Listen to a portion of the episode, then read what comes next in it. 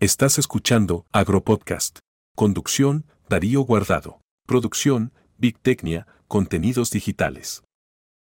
Y en este episodio vamos a charlar con la economista María Castiglioni.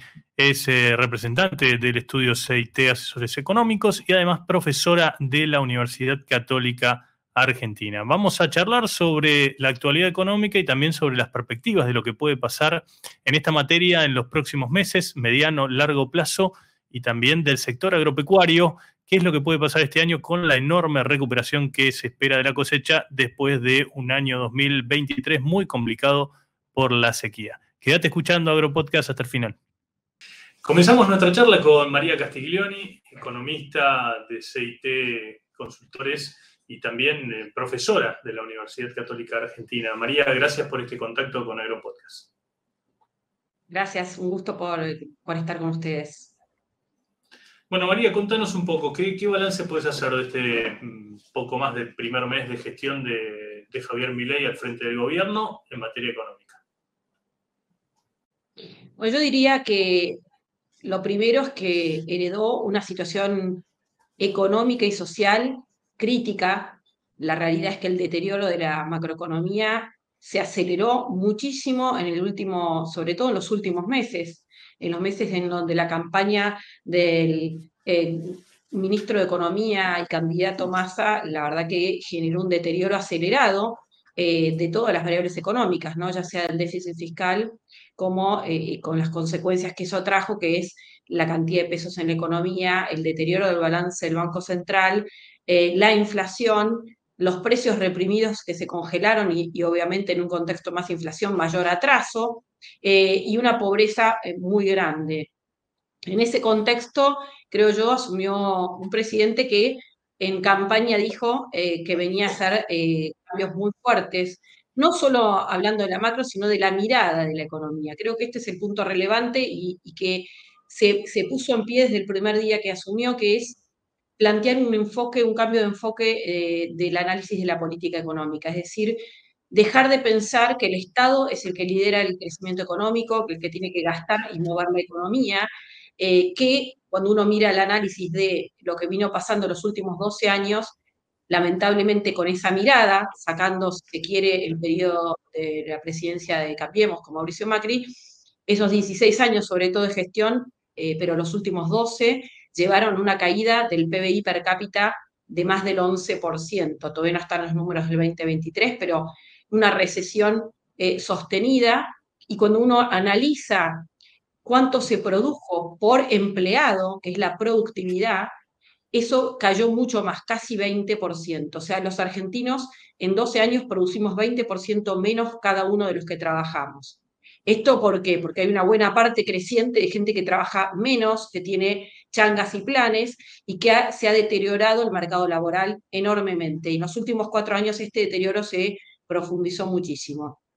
Mi ley asumió a cambiar esta forma de ver la economía, que el Estado tiene que retirarse, que es el sector privado el que se tiene que liberar, pero para ello hay un camino largo en este esquema más allá de la mirada, que tiene que ver con sanear las cuentas públicas que eh, tienen un enorme déficit, y eso es lo que arrancó, eh, o por lo menos anunció que va a ser y que es el centro de este programa, ¿no? que es ir al equilibrio fiscal financiero, que es algo, yo diría, más fuerte de lo que tal vez eh, cualquier otro candidato que miraba de una manera parecida o que tenía un diagnóstico parecido hubiera planteado, que es no solo que va a haber eh, los ingresos van a alcanzar para pagar los gastos antes de intereses, sino también van a cubrir los vencimientos de intereses. O sea que eh, lo que aseguraría ese cumplimiento es que el gobierno solamente tiene que ocuparse de renovar la deuda que va venciendo.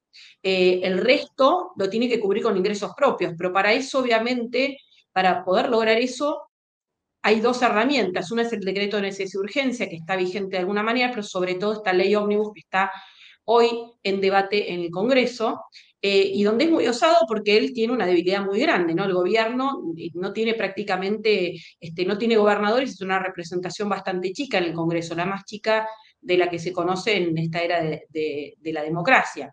Em, y paralelamente ha planteado una idea de liberar todos los precios regulados que había en la economía, no del todo, porque lo que tiene que ver con las tarifas de servicios públicos se está planteando un ajuste que va a empezar ahora, que seguramente va a ser fuerte por el deterioro, pero que va a ser a lo largo de tres años la eliminación total de los subsidios. Todavía falta por recorrer, pero sí una eliminación de todos esos precios que venían congelados, eh, contenidos por el gobierno, y que en el corto plazo obviamente generan para la población un impacto muy fuerte porque hay que este, afrontar esos incrementos que cuando uno los ve, ya el índice de diciembre dio 25,5 de inflación consumidor, enero si bien nosotros estamos viendo una fuerte desaceleración de la inflación la última semana de diciembre y las, dos primeras de enero, eh, hay otros precios que siguen aumentando, que son las prepagas, este, eh, los combustibles, eh, el transporte en el AMBA, que obviamente van a pegar en el mes de enero y creemos que este, esto va a generar una inflación probablemente en torno a 20, que es altísima.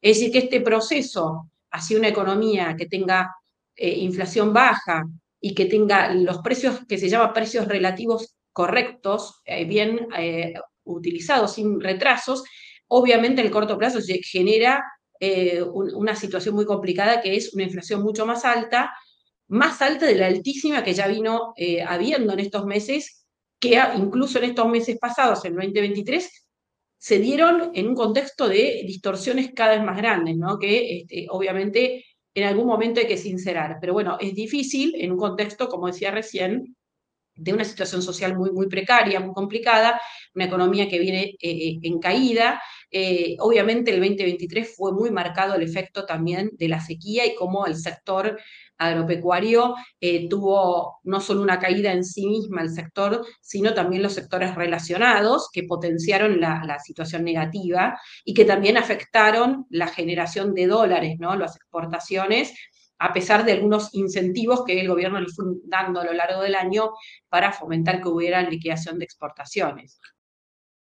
Bueno, María, y en este contexto, ¿crees que las medidas que está tomando el gobierno de Javier Milei con el DNU y con esta ley ómnibus van en ese sentido eh, a tratar de, estabilizar la economía? Yo diría que hay dos patas que me parece que encargan este, este, estas medidas. La primera son las ciertas medidas necesarias que están tanto en el DNU como en la ley ómnibus para eh, cerrar las cuentas públicas en el ideario, y me parece que también es el ideario del presidente, o por lo menos su ideología, sería cerrar el déficit fiscal, llegar al equilibrio financiero bajando gastos exclusivamente y no teniendo que aumentar impuestos, eh, pero en el corto plazo eso es mucho más lento, más difícil, y si bien hay bajas de gastos, también hay aumento de impuestos, lo cual obviamente incluye retenciones y otros impuestos que no son este, para nada agradables. Creo que en eso hay un consenso pero también es cierto que en el corto plazo es muy difícil bajar tanto cinco puntos del PBI y el gasto público.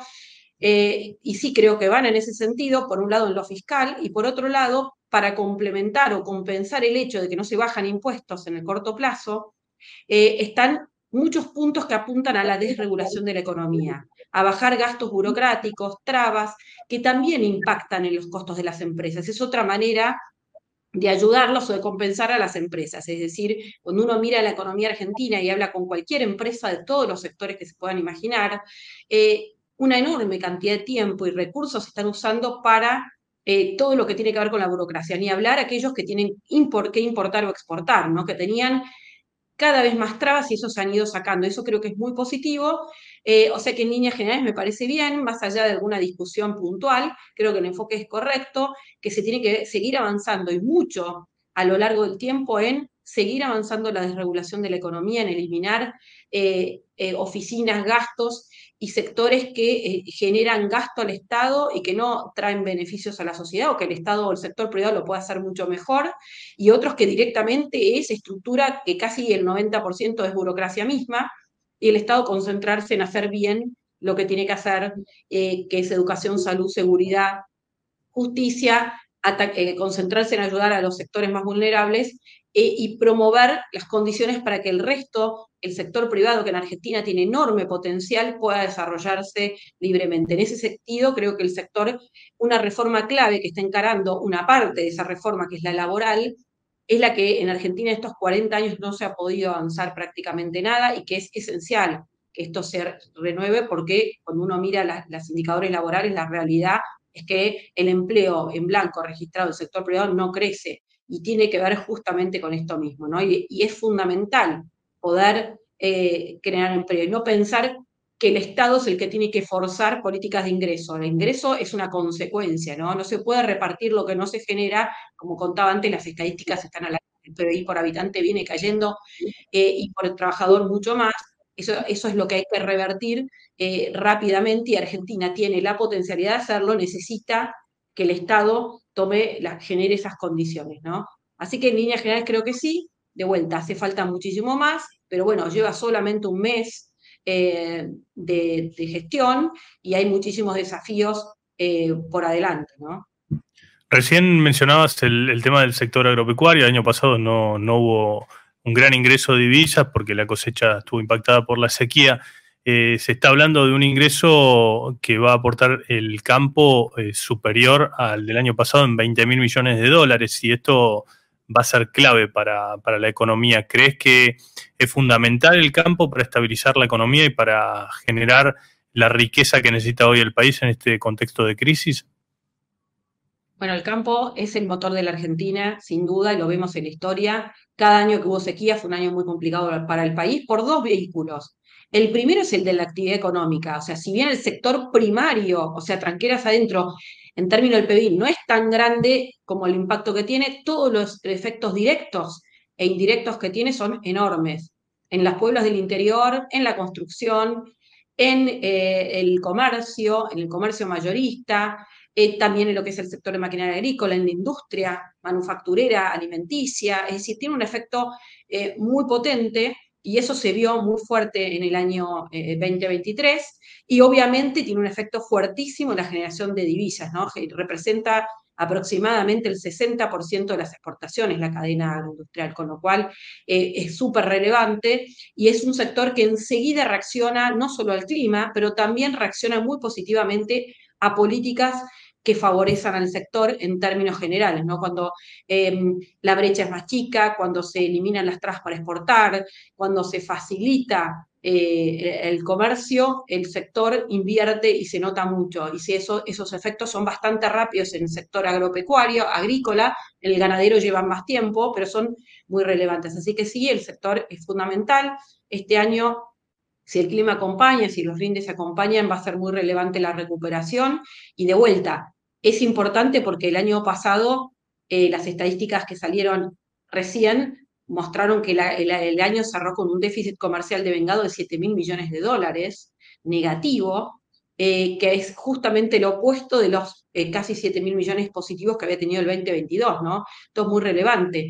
Cayó, hubo déficit comercial a pesar de que las importaciones estuvieron trabadas, frenadas, producto de la caída de las exportaciones, con lo cual es muy relevante, no puede haber crecimiento económico si no hay exportaciones e importaciones, comercio que, favorece no solo la producción del sector, sino otros sectores de la economía. Así que el agro es, es siempre un jugador clave, este año lo va a ser también.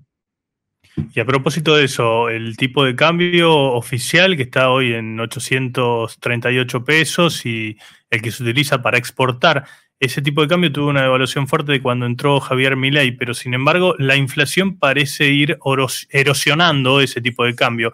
¿Va, a tener que volver a devaluar el gobierno para que sostener la competitividad exportadora y que ingresen esos dólares que necesita el país? Bueno, es una pregunta eh, que todavía nos hacemos todos los días. Va a depender mucho probablemente de cómo cierre la inflación de enero y febrero. Me parece que no hay mucho más margen para, para devaluar tan cerca de la, salida de la cosecha gruesa, yo diría abril ya es tarde para devaluar, pero es cierto que si la inflación no, no baja, eh, ese dólar va a quedar muy atrasado y va a ser un problema, ¿no? Porque cada vez que en Argentina el dólar está atrasado, hay una espera, un wait and see a ver cuándo se va a corregir esta situación y desincentiva las exportaciones y obviamente incentiva las importaciones. Ahora es importante porque empezó a funcionar el mercado, ya está empezando a funcionar el nuevo esquema de, pago de importaciones, se eliminaron todas las, trabas para importar que habían, no arancelarias, y todas las prohibiciones, por lo tanto el, comercio exterior va a empezar a, fluir con más normalidad, es importante que el tipo de cambio no quede atrasado. También es cierto que si se empieza a devaluar permanentemente en escala, eh, eh, la inflación no termina de acomodarse, eh, cuesta mucho que haya una, digamos, un horizonte para poner precios internos.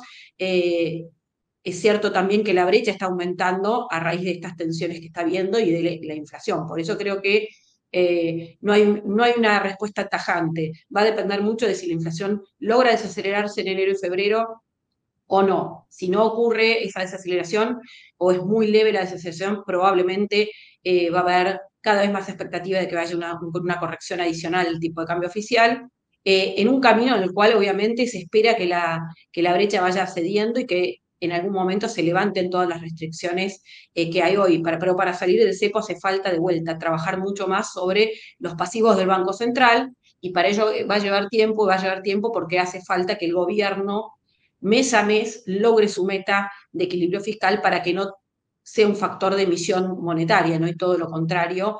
El hecho de la propia inflación lleve a que esos pesos se empiecen a demandar en la economía. Pero bueno, todavía falta mucho y el ingrediente confianza es fundamental. Por eso todavía creo yo hay mucha volatilidad esperando qué pasa en el Congreso, ¿no? ¿Qué, si se aprueba, cómo se aprueba, este, si se, aprueba con muchos cambios o no, eh, las, primeras leyes fundamentales que envió eh, el gobierno y que, como decía antes, son importantísimas para lograr que el gobierno tenga las herramientas para ir al equilibrio fiscal. María, te agradecemos mucho este contacto con AgroPodcast. Eh, gracias por esta entrevista y la seguiremos seguramente en otro momento. Un gusto. Bueno, llegamos al final de AgroPodcast. les agradecemos mucho que nos hayan escuchado y los esperamos dentro de siete días, como siempre, para compartir un nuevo episodio. Chau, que la pasen muy bien.